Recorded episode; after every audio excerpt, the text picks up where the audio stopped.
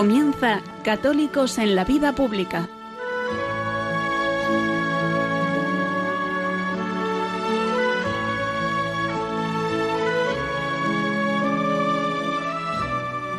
Un espacio dirigido en Radio María por Luis Zayas.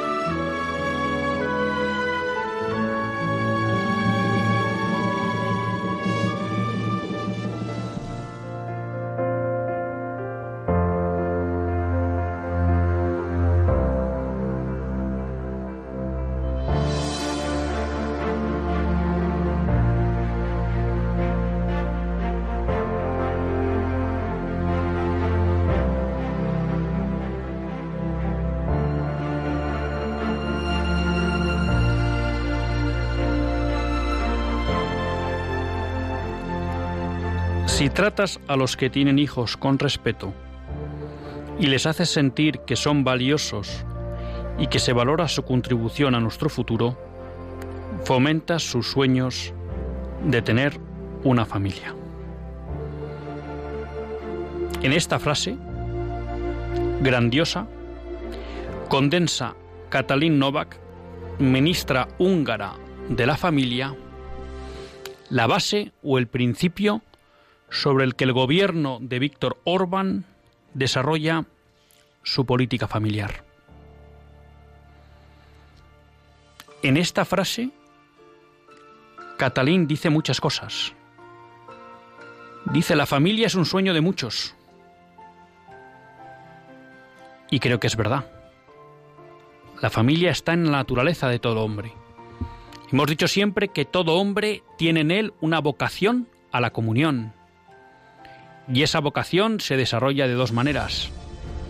La vida sacerdotal o religiosa y la vida matrimonial. Luego tiene razón Katalin Novak.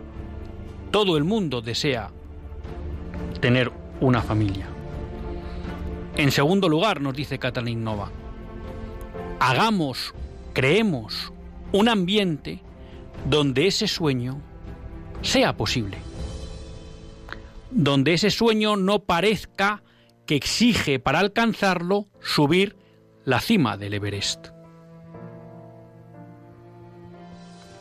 Y a esto se dedica el gobierno húngaro, que invierte, fíjense ustedes, el 5% de su Producto Interior Bruto en políticas de familia, que como dicen ellos es una inversión por el futuro y el, la prosperidad de Hungría a largo plazo. Efectivamente, no podemos negar que el sistema económico y social que está implantado en la mayoría de Occidente es un sistema que es hostil a la familia. No podemos ocultar la cantidad de leyes hoy que perjudican a la familia, que discriminan a los que han apostado por tener hijos y por la vida. Y claro, no es de extrañar que con todos esos impedimentos y con un entorno cultural en el que parece que apostar por los hijos o por el compromiso matrimonial es algo que no merece la pena, las familias decaigan. Las natalidades se vengan abajo. Pero este no está siendo el caso de Hungría. Hungría, desde 2011, que empieza a implantar estas leyes porque además se dan cuenta que la población desea que le generen un entorno donde sea fácil formar una familia, desde 2012 se han duplicado el número de matrimonios. Desde 2011 la tasa de abortos ha caído un 40%. Desde 2011 la natalidad ha crecido un 24%. Aquí podríamos decir el famoso Yes We Can de Barack Obama. Si se quiere, se puede. Y lo que vemos en esta entrevista que conocíamos en Infovaticana es que hay un gobierno en Europa, el de Víctor Orbán, gran monstruo para la mayoría del establishment político y social, bien pensante, ha apostado por las políticas de familia, ha apostado por dar un futuro a los jóvenes que quieren formar una familia, ha apostado porque crezca la natalidad en Hungría, ha apostado por dar alternativas al aborto en Hungría y la realidad confirma que tiene éxito. Es decir, que si se quiere, se puede. Por eso cuando miramos a Hungría, volvemos los ojos a España. Y la pregunta que nos surge es, ¿por qué nuestros políticos de todo color en los partidos que han dominado la política en los últimos 40 años, Partido Socialista y Partido Popular, no apuestan por invertir la tendencia? No apuestan y se comprometen por generar un entorno favorable a las familias, favorable a la natalidad, de dar alternativas al aborto. ¿Por qué? Porque si quisieran, podrían invertir las negativas tendencias en cuanto a formación de familias, en cuanto a natalidad y en cuanto a número de abortos que tenemos en España. Y aquí está, queridos amigos, la gran responsabilidad de nuestros gobernantes y de nuestros líderes políticos. No quieren cambiar el entorno cultural. No quieren hablar bien de la familia. No quieren poner en valor a aquellos que apuestan por la familia. No quieren apoyar a aquellos que apuestan por la vida y por los hijos. No quieren rescatar de las garras del aborto a aquellas mujeres en riesgo de abortar. Y esa es su responsabilidad. Pero ya saben que no nos gusta en este programa echar balones fuera. Porque la pregunta que nos hacemos es si nosotros, como sociedad civil, hemos sido capaces de hacer llegar a los políticos que queremos que cambien sus políticas que queremos que como en Hungría haya un entorno favorable a la familia, que queremos que como en Hungría o en Polonia se limiten las leyes del aborto y se apoye a las mujeres en riesgo de aborto. Si de verdad les hemos dicho que para nosotros es clave que se apoye a las madres, a las familias que tienen hijos y que se les deje de discriminar. Quizá ahí está nuestra gran falta en estos tiempos. Hemos hecho dejación de funciones en hacer llegar a la política, que desgraciadamente hoy lo controla todo, que es necesario un cambio de políticas en materia de familia y de vida. Pero claro, eso exige que los políticos vean que nosotros no estamos, a no estamos dispuestos a transigir en esos principios. Y quizá ese día nos tomen en serio. Y la grandeza de que nos tomaran en serio es que uno de los grandes males de nuestra patria, que es la desaparición de la familia, uno de los grandes males de nuestra patria, que es la desaparición de la natalidad, uno de los grandes males de nuestra patria es que más de 100.000 niños mueren asesinados al año por el aborto, empezarían a desaparecer. Pero eso pide de nosotros algo. Un paso al frente. Pidamos en este mes de mayo que la Virgen María, cuya apariciones en Fátima celebrábamos recientemente, nos dé la fuerza para conseguir que en España esas políticas se reviertan y que como en Hungría podamos empezar a hablar de un florecimiento de la familia, de una recuperación de la natalidad y de un descenso y, por qué no, una desaparición del aborto en España.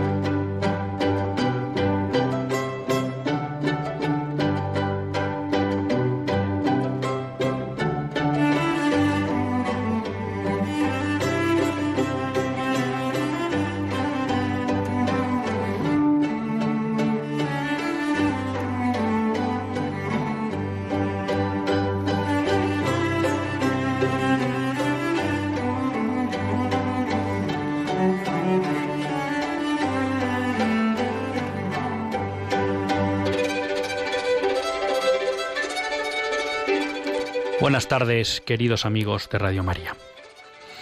Un lunes más volvemos fieles a la cita con todos ustedes en los estudios centrales de Radio María. Un lunes más para hacer este programa, Católicos en la Vida Pública. Un programa que, como todos ustedes saben, quiere ser una reflexión pausada sobre la actualidad nacional e internacional. Una reflexión que tratamos de hacer siempre desde la óptica del magisterio de la Iglesia y su doctrina social. Una Iglesia que no nos cansaremos de repetir, que es madre y maestra. Un lunes más tiene la suerte de compartir esta hora de radio Luis Zayas, que es quien tiene la gracia de poder dirigir y presentar este programa.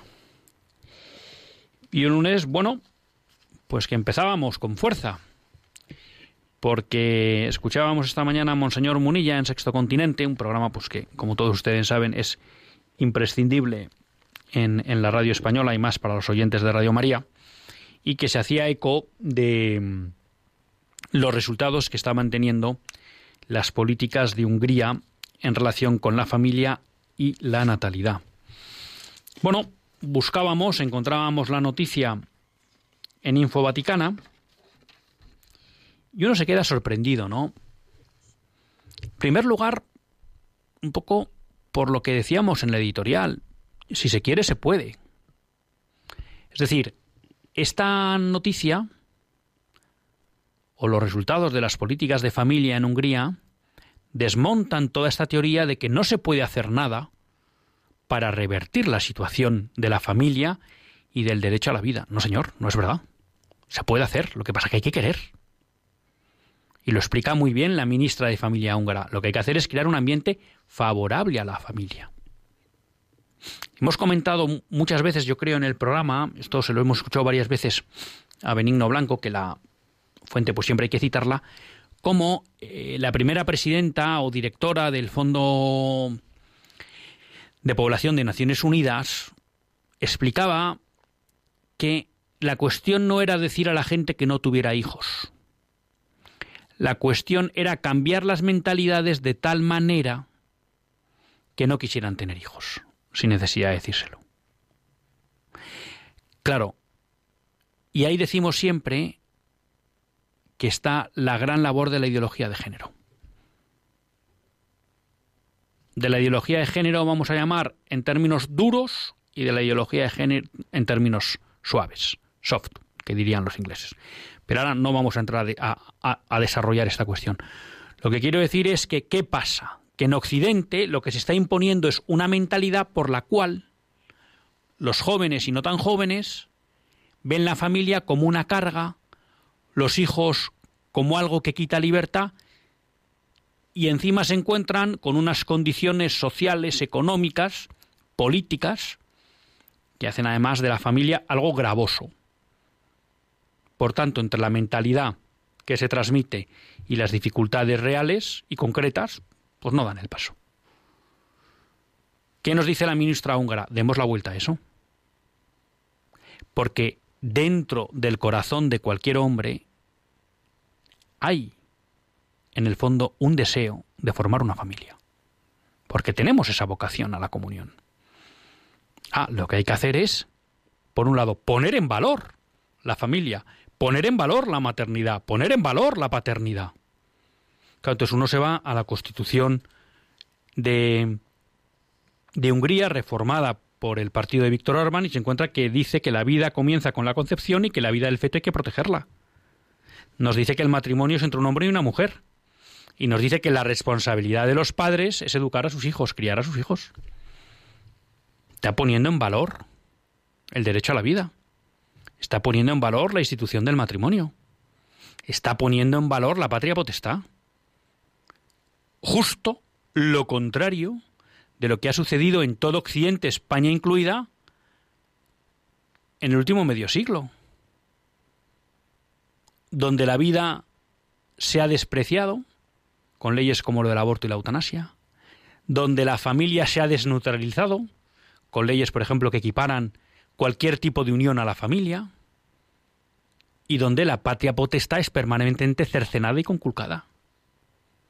donde oímos frases como la ministra de Educación, donde es el Estado el que debe educar a los hijos.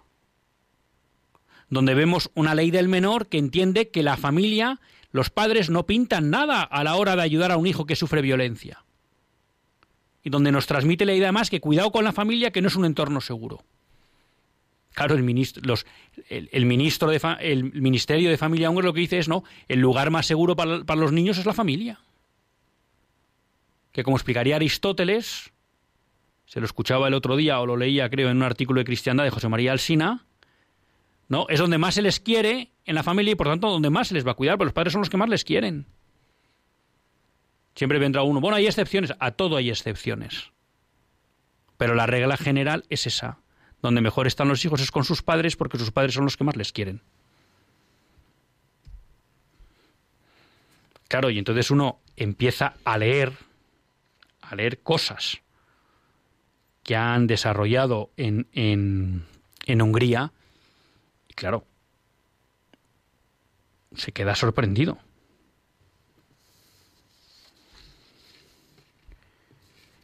¿Qué les podríamos contar de estas? Por ejemplo, invierten el 5% del PIB en ayudas a la familia. ¿Y por qué invierten tanto? Bueno, tenemos un sistema fiscal que es favorable a la familia. Las madres con al menos cuatro hijos tienen exención total del IRPF de por vida. ¿Se lo imaginan?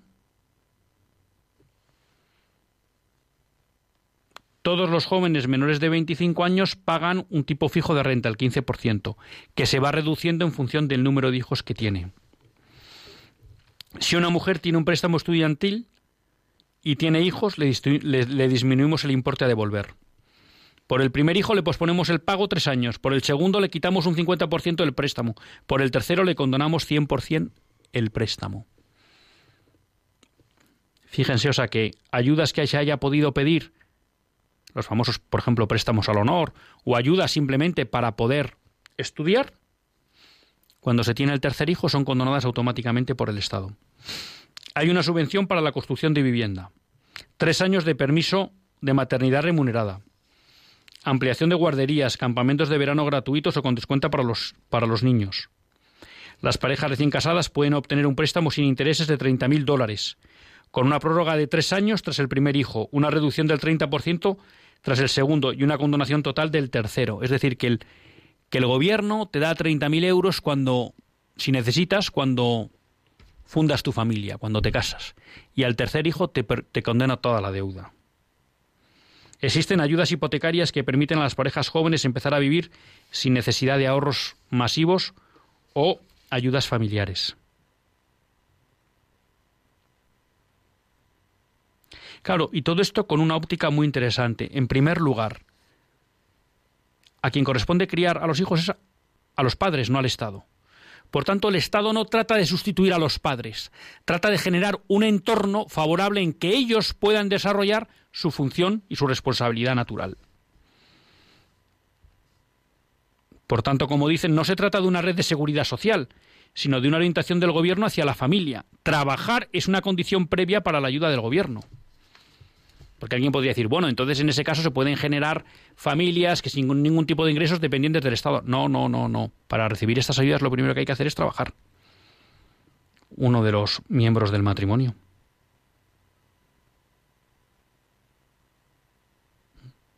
Lo que hacemos en Hungría y lo que recomendamos es disminuir o eliminar las desventajas de quienes tienen hijos. En todo el mundo desarrollado, los que tienen hijos están en situación menos beneficiosa que los que no los tienen. Queremos eliminar estas desventajas.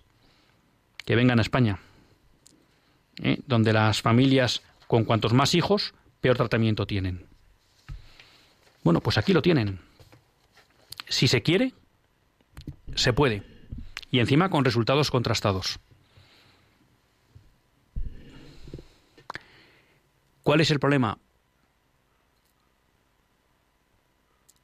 La gran pregunta es, ¿por qué no surgen partidos como este en España?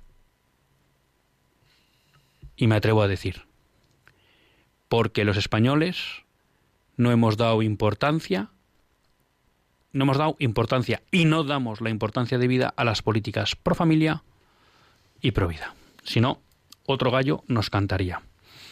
Al final nos preocupan otra serie de historias en vez de pues proteger lo más importante para una sociedad que es la familia y la natalidad.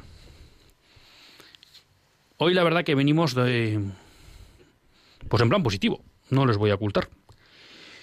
Porque me encontraba también con una noticia en Religión en Libertad sorprendente la semana pasada firmada por Pablo Ginés, donde de alguna manera recogía una serie de declaraciones de representantes de ACAI, que es la patronal abortista española, en la que, pues hombre, uno no quiere en ningún momento quitar gravedad a la situación que vivimos en España con el aborto, ¿no? Decimos que más de 100.000 niños asesinados al año en España, ¿eh? con una ley que prácticamente permite el aborto libre y además sin ningún tipo de control sobre las eh, clínicas, los abortorios, perdón, que, que lo desarrollan, ¿no? Pero me han llamado la atención una serie de declaraciones que se hacen a lo largo del artículo, ¿no? En primer lugar, Eva Rodríguez, veterana portavoz de la patronal abortista CAI, dice el aborto sigue siendo una práctica estigmatizada y no normalizada,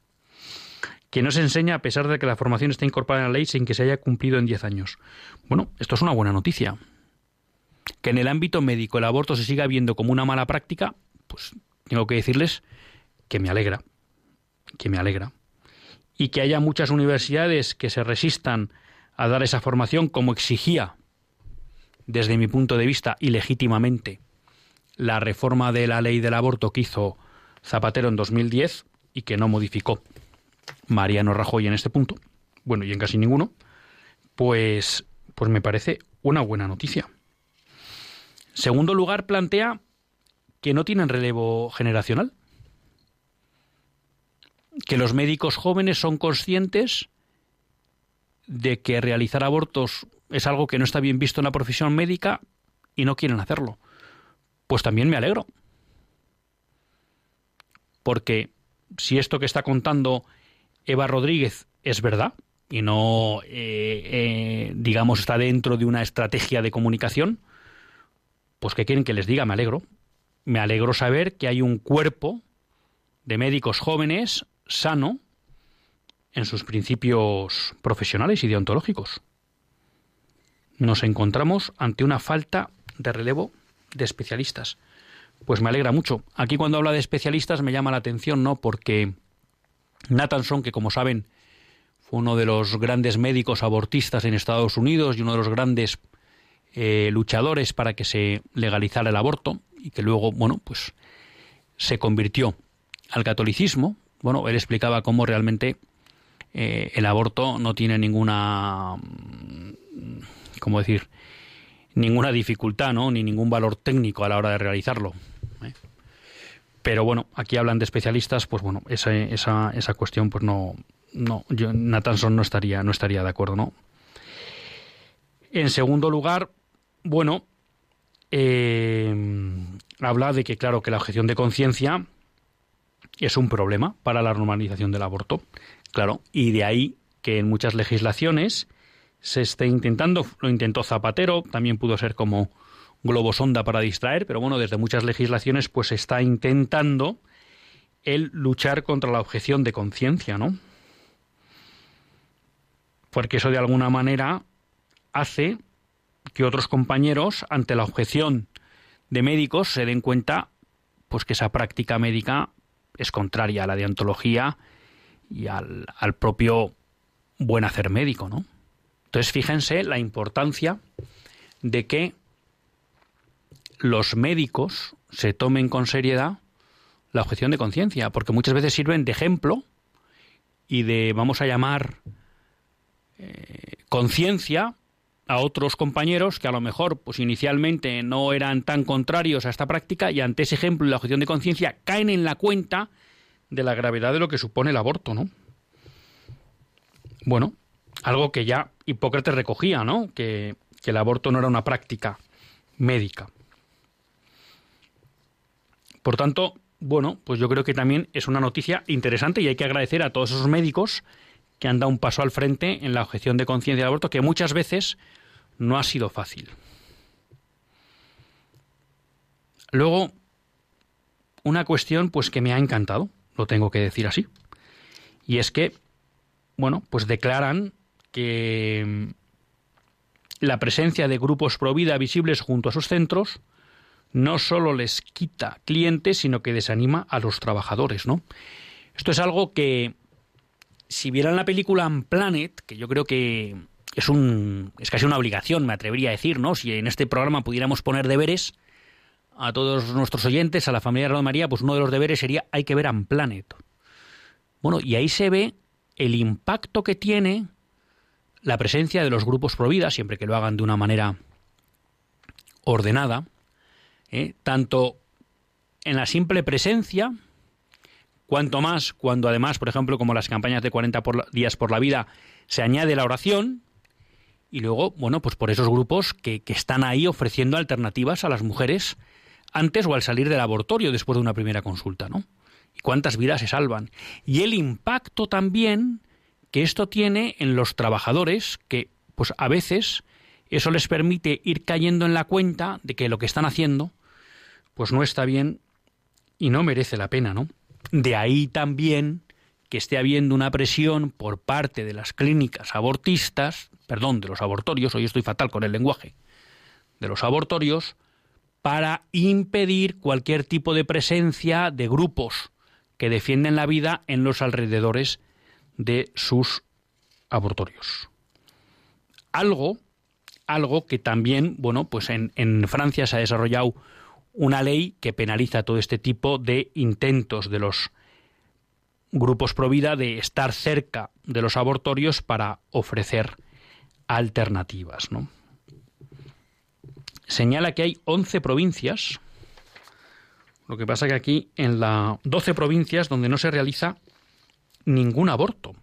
Cuenca, Guadalajara, Huesca, Teruel, Palencia, Segovia, Ávila, Soria y Cáceres. Y alguna isla de Canarias y Baleares. Pues ¿qué quieren que les diga? No era consciente de que había provincias libres de aborto en España. Me parece realmente una una bendición. Y no les quepa la menor duda que ahora cuando esté en Cuenca, Guadalajara, Huesca, Teruel, Valencia, Segovia, Ávila, Soria y Cáceres me parecerá pues que estoy pues, cerca del cielo sabiendo que en esas provincias no se asesina a ningún bebé no nacido.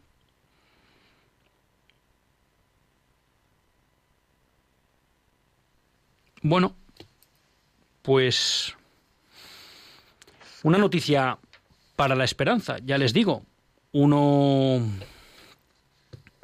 uno pues no era consciente de esta realidad y de estas supuestas dificultades que tienen los gestores de abortorios para seguir adelante. Pues ojalá se consoliden estas dificultades y nos encontremos que no haya ningún médico que quiera hacer abortos en España. Ojalá sea tal el empuje de la sociedad apoyando a los grupos pro vida que realmente ninguna mujer quiera acudir a un abortorio y que encuentre alternativas para salvar, sacar adelante a su hijo y salvar su vida. Ojalá en vez de 12 provincias nos encontremos con que 52 provincias en España, que creo que son las que hay, no me acuerdo el número, en ninguna se realizan abortos. O sea que, como les digo, pues un motivo para estar orgulloso. Y yo creo que esto merece pues una buena canción para celebrarlo. Tanto a las familias de Hungría como las dificultades de la patronal del aborto.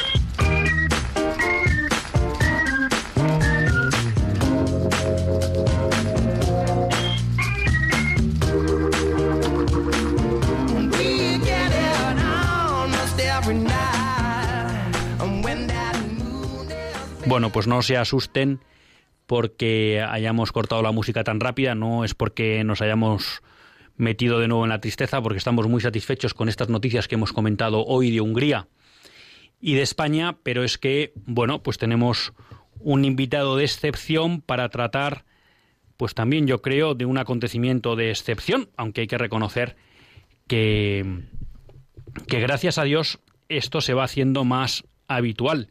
Son las 8 y 36 minutos, 7 y 36 minutos en Canarias. Y bueno, tenemos con nosotros a Andrés Garrigó. Buenas tardes, Andrés. Muy buenas tardes. ¿Qué tal a todos? Muy bien, y muchas gracias por estar con nosotros. Y claro, ustedes se preguntarán, ¿y por qué vamos a hablar con Andrés Garrigó?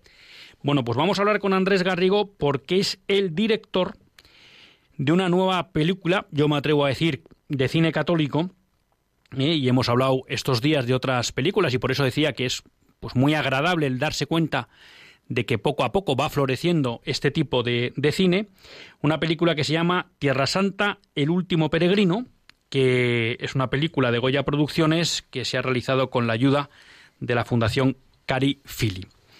Andrés, eh, ¿qué es Tierra Santa, el último peregrino?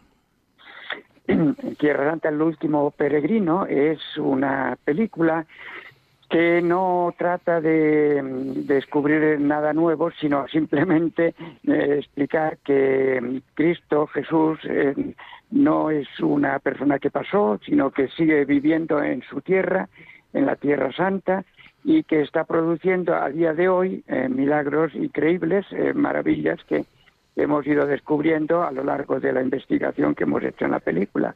Hemos alejado muchos testimonios.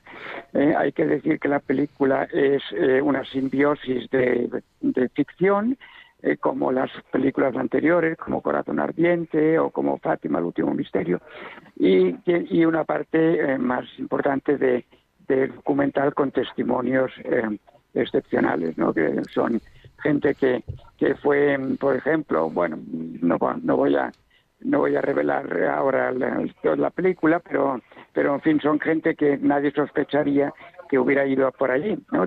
hay, hay de todo, de todo tipo, desde gente que viene de otras religiones hasta la mayor parte, pues ateos, gente que había renunciado a la fe.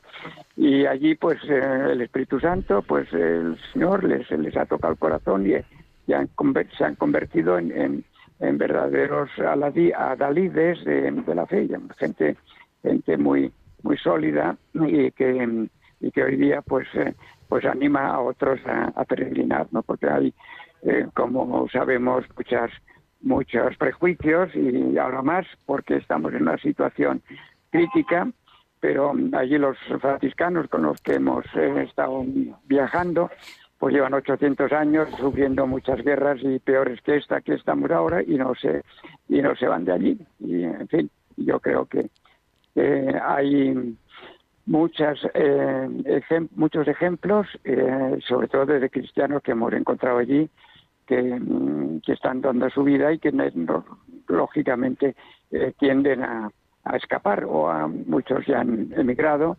Lo que se trata es de evitar que la tierra de Cristo se quede sin cristianos. Claro, eh, tú dices, y luego pues si podemos profundizamos un poco en ello, que la película no descubre nada nuevo. Mm, bueno, luego, luego abordamos un poco esa cuestión, pero quería eh, seguir un poco con esto último que planteabas. A mí me parece, y tú me corriges si me equivoco, que la película, si bien tú dices que hay quizá un elemento central y es, bueno, recordar que Cristo sigue teniendo presencia en Tierra Santa, que sigue viviendo en Tierra Santa, me parece que también la película es como una llamada a los cristianos del mundo a que vayan a Tierra Santa, ¿no? Y quizá con un doble sentido me ha parecido a mí entender en la película. Por un lado, porque ahí hay un, hay un encuentro personal con Cristo y con dónde vivió, ¿no? Y luego, porque ahí hay cristianos que necesitan nuestra ayuda. Sí, efectivamente, efectivamente. Por eso hemos hecho, ahora estamos haciendo eh, el pase eh, previo, es decir, la premier, y, le hemos hecho un pase solidario porque queremos también que, una parte de, este este, estas ayudas vayan a, parar a, las obras que eh, la ayuda a la Iglesia necesitada está mm, realizando sobre el terreno en Tierra Santa. Eh, de ayudarles y también a los regalos que hemos hecho para los del crowdfunding, los que han hecho donaciones y tal, pues nos hemos regalado obras de, estas de arte, de artesanos de, em, palestinos cristianos. En fin, es un, todo una, una idea solidaria y, y de, que la gente, con peregrinando allí, pues también está ayudando a, a que sobrevivan los cristianos de allá, materialmente y espiritualmente. En esta investigación que habéis realizado y que, bueno, se va poniendo un poco de manifiesto a lo largo de toda la película, ¿qué nos podrías decir de la situación de los cristianos en Tierra Santa? Bien, la situación ahora no la conozco porque evidentemente ha empeorado, pero nosotros en la película tenemos un resumen de la historia desde la resurrección hasta nuestros días y vemos cuántas veces han ocurrido cosas tremendas allí y, y después de la después de la Primera Guerra Mundial, cuando ya se mm, abre la puerta con, la con la, llamamiento de Balfour a que vengan a los, em, los judíos que quieran y, finalmente las Naciones Unidas crean el Estado de Israel y bueno, empiezan las guerras, empiezan continuamente. todo esto ha hecho que que los em, palestinos, que eran entonces 600.000 y luego se han convertido en 5 millones, pues ya han tenido que emigrar a otros, otros países. Los que quedan allí, pues no son, eh, dijéramos, no tienen las mismas oportunidades, están, no están perseguidos físicamente, pero, mm, pero este, tienen, tienen pocas oportunidades de trabajo y, están pues en una situación verdaderamente muy muy comprometida, ¿no? Y con, con, el riesgo de que ocurran cosas como las que estamos viendo ahora, ¿no?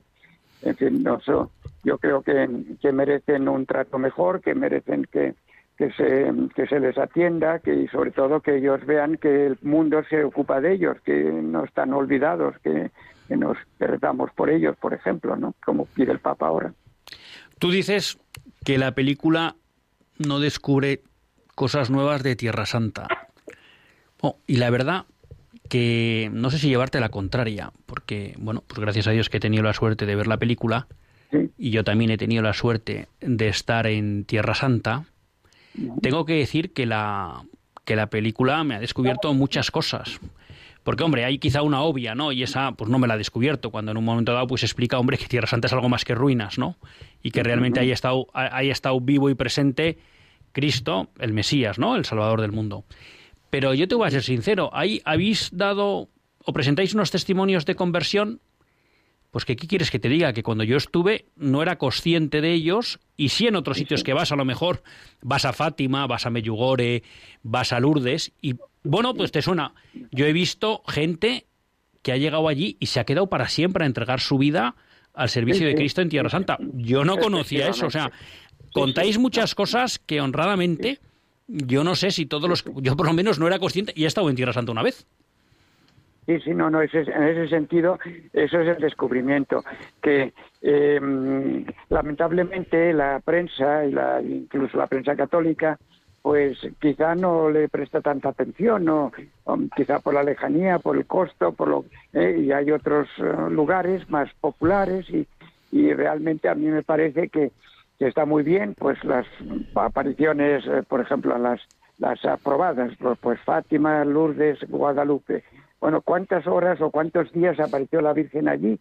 Bueno, pues, pues eh, X horas, que X días pocos, comparados con los 30 años que estuvo la Virgen, por lo menos en, en Tierra Santa. Si después se fue a bueno, pero ¿y, cuántos años estuvo Jesucristo? ¿Eh? Y, y, todos los apóstoles, San José, en fin. Eh, todo eso, em, claro, le da un pedigrí a, Tierra Santa que no tiene ningún otro lugar del mundo. eso, eso, es una cuestión que de alguna manera surge también en, la, en la película, ¿no? Que a lo mejor, pues por ejemplo, cuando se mira al Islam, ¿no? Y el permanente, bueno, incluso la obligación que tienen de peregrinar a la América una vez en la vida, etcétera, y que llama la atención quizá la poca presencia que tiene en la vida del cristiano la posibilidad de ir a Tierra Santa, ¿no? Porque además hay algo que surge también, y eso en parte sí lo, lo he experimentado yo. Claro que cuando uno va, sea sacerdote o no, pero se, habla también mucho de los sacerdotes, la vivencia de la fe y del ministerio sacerdotal en buena medida cambia, ¿no? Y es curioso que lo, como cristianos no somos muy conscientes de ese regalo que tenemos en Tierra Santa. Sí, sí, no, es, también hay una se, se, incide bastante, se insiste en la película en que los sacerdotes eh, pues ganan mucho yendo allí, que los párrocos deberían llevar a sus ovejas allí también y que y que bueno eh, se puede y se puede regalar pues un, un viaje allí, eh, por ejemplo, pues para para los que, para un seminarista que se va a ordenar o que ya se ha ordenado como primera, eh, como, y, no digamos ya para los matrimonios, que el viaje de novios allí o estar el, para el, 25 aniversario, las bodas de oro, bodas de plata, cualquier evento especial. Eh, y, y bueno, para eso evidentemente no hace falta esperar que se toque la lotería como sale en la ficción de la película, eh, sino que hay que tener una hucha e ir ahorrando un poquito, ¿no? Y, privándose de algo y hacer un poco de penitencia de esa manera también. Y, y poder, poder finalmente hacer esta peregrinación, por lo menos una vez de vez en cuando. Yo voy a decir una vez en la vida como los musulmanes, pero en fin, un poquito más si se puede. Eh, me quedarían, al margen de luego tú nos quieras comentar algo, tres preguntas. ¿Cuándo podemos ver la película? ¿Dónde la podemos ver? De momento te hago estas dos. Pues mira, el día 21 eh, se estrena en unos 35 o 40 cines de toda España. Para saber dónde y todos los detalles, pues hay una página web que se llama tierra santa la película.com y allí eh, pues aparecen los horarios de cada, en cada ciudad, en cada lugar y luego también la manera de pedirla porque si varias personas eh, en un lugar donde no, no está programada pues llaman al cine o insisten, piden que se ponga, por pocos que hayan, eh, inmediatamente el, cine lo, lo pondrá porque verá que hay un que hay un público. Yo creo que eso es lo fundamental, el, el que la gente lo, lo transmita por, por las redes sociales y a, por a las amistades y eso y que, esta es una película que vale la pena y pues a ver y si no la no te la ponen pues eh, que te la pongan pídelo pídelo. Y todo eso está en la página esta web de, de Tierra Santa la película.com Andrés si algún oyente nuestro te preguntara ¿por qué ir a verla? ¿Por qué ir a verla? Pues porque te llena de esperanza, porque te llena de ilusión, ves, ves eh, gente que tú dirías que jamás en la vida mm, pues hablarías con ellos, porque están en, son como desechos de la sociedad, detritus prácticamente, dirías humanamente, una, una piltrafa. Y, y, esta persona en Tierra Santa se convierte en un apóstol, pasa de ser, de ser, estar en los vicios que tú no puedes ni mencionar y y, esa persona luego resulta que está dando el testimonio de Cristo y, tiene tierra santa en el corazón, eh, porque allí es donde Dios la ha tocado. Incluso algunos que son hoy día franciscanos y que ni siquiera iban a misa ni nada, y que iban a estudiar ahí filología, eh, esas cosas, pues de repente pues el, flechazo divino y, se quedan ahí cinco horas ahí rezando en el Santo Sepulcro y llegan transformados, ¿no? Por eso, eso no son mitos. Eh, ahora hemos presentado uno de ellos en carne y hueso aquí en la, en la presentación, eh, para que vean que, después de la conversión de unos años eh, sigue, sigue vibrante, no es una cosa, no un espejismo que pasó, siguen, siguen al pie del cañón y creciendo en la fe todavía. Pues Andrés, muchísimas gracias por estar aquí en Radio María con todos nuestros oyentes y con todos nosotros. La verdad que yo creo que la película merece muchísimo la pena. Muchísimas gracias también a Goya Producciones por pues toda la labor que viene haciendo a lo largo de muchos años ¿eh? en, el mundo audiovisual y bueno pues también a la Fundación Carifili y a su presidente pues por, por apoyar esta esta magnífica película. Y yo gracias a Radio María por apoyar estas cosas que, que desde luego nos, nos animan mucho. Muchas muchas gracias. Pues muchísimas gracias, Andrés. Ya saben que nos pueden llamar al 91 005 94 19 91 005 9419. Pero antes les dejamos con la campaña de mayo. En este año largo de pandemia y de crisis económica, social y moral, bajo las cuales hay una profunda crisis espiritual, la fe cristiana está sosteniendo a millones de personas en el mundo entero. Así lo estamos experimentando en todas las emisoras de Radio María presentes en 80 naciones, cuyos oyentes están agradeciendo más que nunca la ayuda recibida a través de sus ondas, que han dado sentido a sus sufrimientos, alentado su oración y confianza, y promovido su caridad hacia los más necesitados. Por ello, en este mes de mayo, unidos en cenáculo en torno a María, os invitamos a intensificar vuestra oración al Espíritu Santo, a hablar a muchos de esta radio y a contribuir con vuestros donativos, por pequeños que sean, a extender Radio María en España y en el mundo, especialmente en las naciones más necesitadas, a las que dedicamos nuestra maratón misionera bajo el lema testigos de esperanza. Así pondrás tu granito de arena para que todo hombre reciba el anuncio que proclamaba el Papa Francisco en la solemnidad de Pascua. El Señor nos precede siempre, en la cruz del sufrimiento y de la muerte, así como en la gloria de una vida que resurge, de una historia que cambia, de una esperanza que renace. Puedes informarte de cómo colaborar llamando al 91 822 8010 o entrando en nuestra página web radiomaria.es. Seamos con Radio María testigos de esperanza.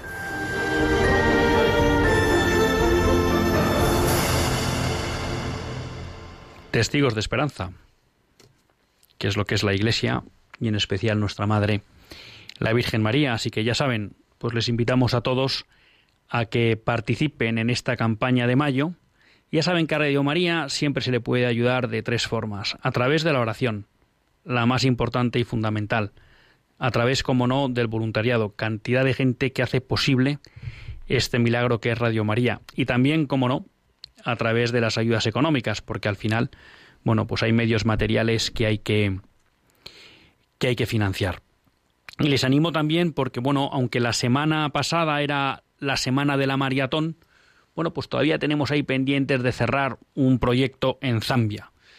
Y creo que merece la pena que desde España, que si algo se ha caracterizado es siempre por la generosidad, pues seamos capaces de cubrir ese presupuesto que nos ha pedido la familia mundial. No hay que olvidar que también si Radio María llegó aquí, pues es también gracias a que otros países en ese momento fueron generosos y apostaron por España. Y pues como decíamos, es el tiempo de los oyentes. Creo que tenemos alguna llamada. Vamos con ellas. Buenas tardes. Creo que es Carlos. Buenas tardes, Carlos. Hola, buenas tardes. Bueno, eh, estoy aquí repasando un libro, bueno, unos escritos de una gran santa que es Santa Catalina de Siena, que es eh, la mística de la política. Bueno, pues esta señora, el hecho de hacer correcciones fraternas durísimas, no le impidió ser una gran santa. Pero las colecciones fraternas no las hacía solamente a los que estaban más a su nivel, sino al máximo nivel, al nivel de papas, ¿no? Por ejemplo, Catalina desarrolla una intensa actividad que le desprende de una extensa correspondencia recogida en sus célebres cartas. Le dice, esa santa, el Papa Urbano VI le escribe, he sabido qué demonios en forma humana han elegido un antipapa contra vos. Y ahora, por lo tanto, adelante al Santísimo Padre y al combate sin ningún temor. Al cardenal legado le conjura para que se muestre como hombre y no como un cobarde. A la reina Juana I de Nápoles y a otros jefes de Estado los incita a hacer un muro. Bueno, eso quiere decir que, como el otro día se habló, de que la conexión fraterna, si se hace a todos los niveles, o sea, de arriba abajo, de abajo arriba, es muy buena, es, es una obra de misericordia. Y yo sigo pensando que si en, España no hay católicos eh, de verdad en la política, es por eso, porque no se ha hecho la corrección fraterna a nadie. O sea, todos los, para mí, todos los presidentes que ha habido de gobierno se les había ver excomulgado. Desde José María Aznar hasta el otro y al otro otro. ¿Qué se ha hecho la Iglesia? La jerarquía de la Iglesia ha llamado la atención a estos políticos a ninguno. Bueno, lo que pasa es que aquí, Carlos, a ver, yo creo que aquí siempre mezclamos muchas cuestiones. Es decir, eh, vamos a ver, eh, la corrección fraterna, sí, de acuerdo Y creo que lo hablábamos el otro día cuando usted llamó, ¿no? Eh, yo cuando en un momento dado me tocó eh, o me pidieron que le echara un, vistazo a las reglas para sentir con la iglesia de, de, San Ignacio, bueno, pues una de las cosas que me pareció eh, descubrir ahí es que en sí no hay problema en la corrección fraterna, el tema es cómo lo hacemos, ¿no? Y de alguna manera, pues también Cristo nos la muestra en el Evangelio, ¿no? Cuando dice, bueno, primero vete al afectado, ¿no? Entonces, muchas veces cuando caemos en las críticas a autoridades, mm, no, no necesariamente tienen que ser injustas esas críticas. El problema es que posiblemente el hacerlas públicas no va a ningún lado, no llega al destinatario y encima lo que hacemos es crear una desafección hacia la autoridad. Por tanto, muy bien, si entendemos que hay una autoridad, párroco, obispo, que está haciendo algo que es incorrecto, me parece muy bien, pues escribámosle. Pero eso es muy distinto de la crítica pública. Claro, usted luego podría decir, bueno, y si no, bueno, pues escriba a alguno cercano o al superior de esa persona a la que ha escrito. ¿Y eh, llegará algún momento en que haya que hacerlo público? Bueno, pues habrá que valorarlo. Pero lo que digo es que muchas veces caemos en la crítica pública al obispo, al párroco, al sacerdote de turno, a no sé quién, y luego ni nos hemos tomado la molestia de escribirle a él o de hablar con él. Y esa es la crítica o la corrección que tiene interés hablar con él, explicarle lo que vemos que hace mal o que entendemos que hace mal, darles nuestras razones y pedirle que, oiga, entendemos que tiene que cambiar. Lo que son ya las críticas permanentemente en abstracto y en público, creo que aportan poco. Por eso yo no estoy en contra de la corrección fraterna. Lo que digo es que no podemos estar todo el día criticando en abstracto y en público. Que a veces con eso solo conseguimos mancillar la autoridad. Lo cual no quiere decir que a lo mejor hay circunstancias en la vida que se haga. Y yo creo que el ejemplo que usted pone, aunque no me conozco bien la, vida de Santa Catalina de Siena, pues yo creo que es correcto, efectivamente, pero ella escribe al Papa, escribe al cardenal, escribe al legado pontificio pero no, no creo, pero ya digo, como no me conozco bien la vida, pues tampoco le puedo aquí confirmar el dato que se dedicara públicamente, eh, pero no lo sé, no me conozco la vida. Pero a mí lo que entiendo es eso, efectivamente, oye, escribe. No mancilla la autoridad públicamente, pero le pide que rectifique en aquello que ella cree que está haciendo mal, o sea que no, no estamos en contra de la corrección fraterna. En ningún caso. Y luego, bueno, ya el tema de la excomunión, pues ahí ya me coge fuera porque yo no soy especialista en derecho canónico. Pero bueno, yo entiendo que normalmente la excomunión, ¿eh? Eh, bueno, puede estar ligada a dos, a dos cuestiones, a aquellos que de alguna manera contravienen la doctrina de la Iglesia de una manera pública y formal, o, bueno, pues en algunas ocasiones cuando se salta algún precepto moral si eso debiera haberse aplicado a los políticos, a los presidentes de gobierno de España,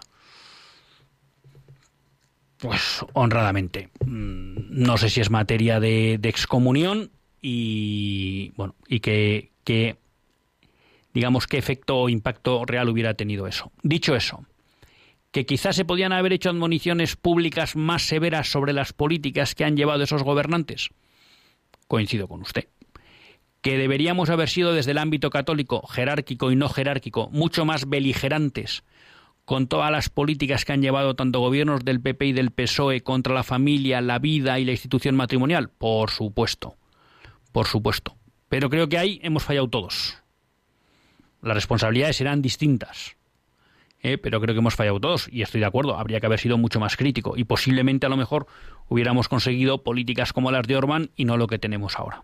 Ahí coincido con usted. No nos queda tiempo más que para ponerles un deber. Vayan este fin de semana a ver el Tierra Santa, el último peregrino. No se arrepentirán. Yo la he visto y merece mucho la pena, lo digo de verdad. Eh, igual que les dije que Vivo merecía la pena, Amanece en Calcuta, creo que son películas que nos ayudan mucho espiritualmente. Y además aquí nos van a descubrir cosas que desde luego yo que estuve ópticas de Tierra Santa que no habíamos o yo no había conocido. Anímense y si no está, como decía Andrés, pídanla. Hasta el próximo lunes, si Dios quiere, que Dios les bendiga.